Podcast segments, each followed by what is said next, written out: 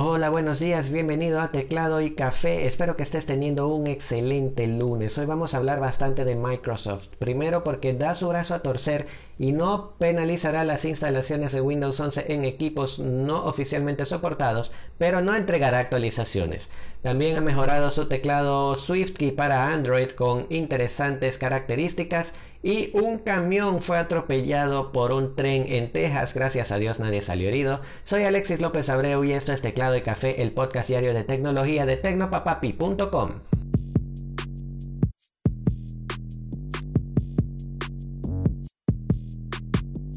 Microsoft dio a entender durante el fin de semana que daría su brazo a torcer y no penalizaría ni impediría la instalación de Windows 11 en equipos no compatibles. Recordemos que los requerimientos mínimos para instalar este sistema operativo han sido bastante polémicos e incluyen un chip TPM, una especie de dispositivo criptográfico de seguridad o módulo de plataforma confiable, Secure Boot, 4 GB de RAM y un procesador de 64 bits de última generación. Estos requisitos, de acuerdo con Microsoft, ya no van a ser necesarios en algunos casos, aunque no se van a poder actualizar estos equipos por Windows Update, sino que se va a tener que hacer a través de una ISO. Esto por supuesto va a dejar por fuera a muchos usuarios que simplemente no saben y no quieren aprender a instalar Windows por medio de una imagen. Sin embargo, llamó la atención la reacción que la empresa tuvo al medio de Verge, uno de los primeros en publicar la noticia, y es que les aclaró que estas personas que instalen Windows 11 de esta manera y no tengan TPM o Secure Boot no podrán instalar actualizaciones de Windows Update, ni de características ni de seguridad.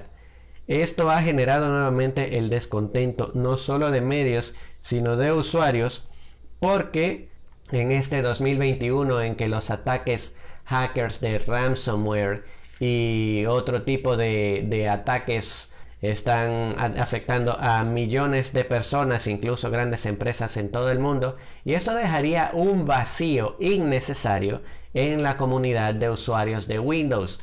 Mm, decimos innecesarios quienes de alguna u otra manera tenemos medios de comunicación como blogs o portales de noticias, porque se ha determinado que Microsoft Windows 11 puede correr muy bien en dispositivos que no tengan procesadores de última generación o que no tengan TPM. Y de hecho, Windows 10 también es bastante seguro a pesar de no contar con el requisito del TPM integrado. Por cierto, muchos de estos usuarios, como bien decía mi amigo Luis Ellis en un comentario de Instagram, están en Latinoamérica, donde es bastante difícil cambiar una computadora así como así comprar una licencia de Windows 11 para tu viejo computador es muchísimo más sencillo que simplemente decir, no, voy a dejar el computador este aquí, me voy a comprar una laptop nuevecita. Y peor aún, algunos de esos computadores viejos, como te aseguro sería mi caso, son mucho más potentes que las nuevas computadoras compatibles con Windows 11 y las personas no querrán salir de sus equipos así nada más. Lo cierto es que ha sido toda una polémica y no me extrañaría que en los próximos días Microsoft vuelva a decir, ay, está bien, no vamos a hacer nada y les vamos a entregar sus actualizaciones de seguridad a los usuarios que instalen Windows 11 en equipos no soportados. De todos modos, a los venezolanos en particularmente tampoco es que nos importe mucho, porque esa ha sido la manera en que hemos usado hardware y software toda la vida. Si te sale una PlayStation eh, defectuosa, no se la puedes devolver al fabricante. Si compras una licencia de Windows, no hay nadie que venga y te diga ven acá que yo te ayudo. Para los venezolanos es completamente natural. Por mi parte, sigo insistiendo, he usado las últimas revisiones del canal beta de Windows 11. No puedo utilizar los canales de desarrollo porque no tengo TPM y mi computadora hasta el momento ha sido incluso más rápida y estable que con Windows 10.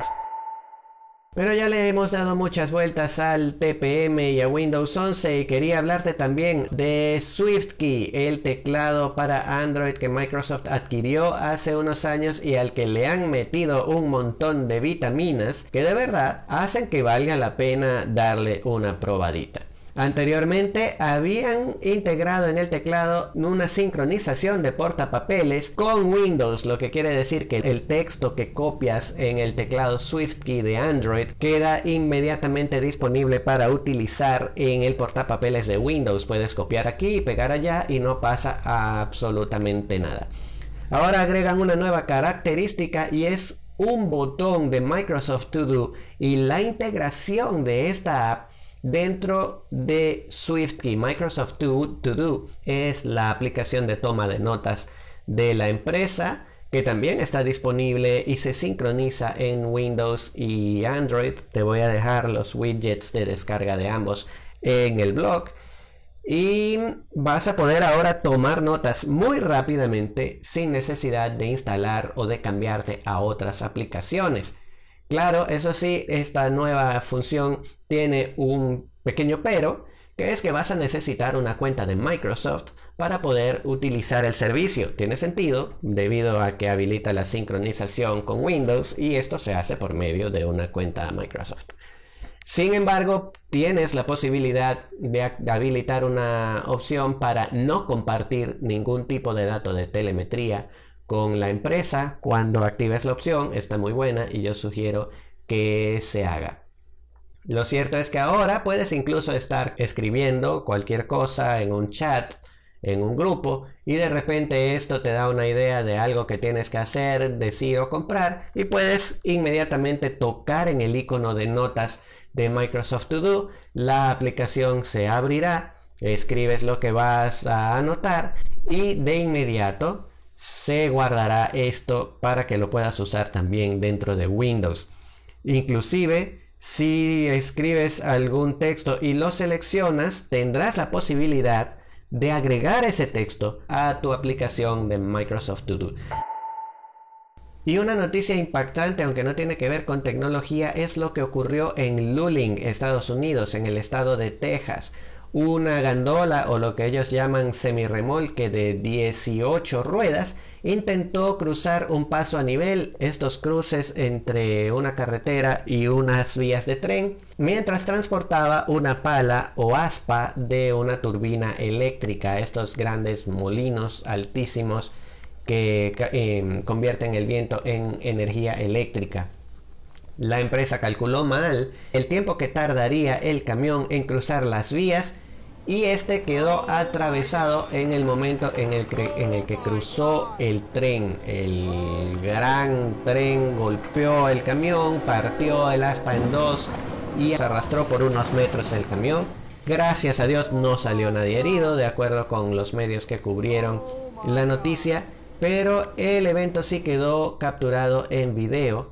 Unos videos que les voy a dejar en el blog, en el post de este artículo del blog otro transportista que pasaba por el lugar, John Throckmorton, grabó el episodio y lo compartió en Facebook, es el video que van a ver.